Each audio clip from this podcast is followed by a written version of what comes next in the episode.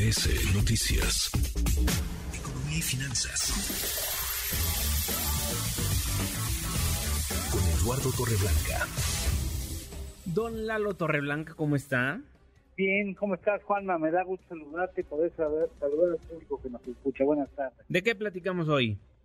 Bueno, eh, muchas preguntas con respecto a por qué la moneda mexicana está teniendo una relación con el dólar tan fuerte, por qué existe el superpeso y si esto es bueno o malo para la economía.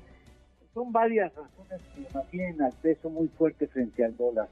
El primero, y me parece que es uno de los más importantes, es el diferencial en las tasas de interés que privan entre ambas naciones. La deuda gubernamental estadounidense está con una tasa de referencia de 6% y en México la tasa de referencia, el premio por tomar deuda gubernamental está eh, por encima de los 11.25%, es decir, hay un diferencial de tasas muy importante que hace más atractiva la deuda gubernamental mexicana con respecto a la deuda estadounidense. Hay grandes inversionistas institucionales en el mundo, las grandes marcas financieras que manejan y administran los fondos de inversión y fondos de pensiones que buscan en todas las plazas financieras de la tierra en las que tienen mayor confiabilidad la mayor eh, tasa posible así de así que puedan ofrecer para que puedan ofrecer un buen rendimiento a las cuentas que administran que son millones de cuentas en ese sentido pues prefieren apostar y colocar los recursos en aquellas plazas, en aquella deuda gubernamental, deuda soberana que ofrece mayores rendimientos.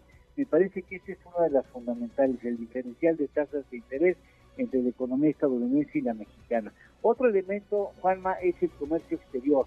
En el 2022 exportamos tan solo a Estados Unidos 454 mil millones de dólares, 454 mil 930 millones de dólares para ser precisos. Esto implica la llegada a nuestro país de 1.246 millones de dólares por día. En el primer trimestre de este año logramos vender tan solo Estados Unidos 115.493 millones de dólares, lo que habla de un promedio diario de llegada de 1.297 millones de dólares. Esos recursos finalmente tienen que convertirse en pesos y demandan los pesos y eso hace que la, la moneda mexicana se ponga más fuerte. Pero además habría que considerar que el peso es la cuarta quinta moneda más comercializada en el mundo. Hay operaciones diarias entre 4 y 5 mil millones de dólares, lo que hace que el peso se demande y eso fortalezca su posición. Y no puedo dejar de mencionar rápidamente, Juanma, los ingresos petroleros, sobre 7.600 millones de dólares, eh, los ingresos por turismo en el primer trimestre, 8.338, las remesas, por supuesto, que en abril podrían ya llegar los pasados 12 meses en 60 mil millones de dólares.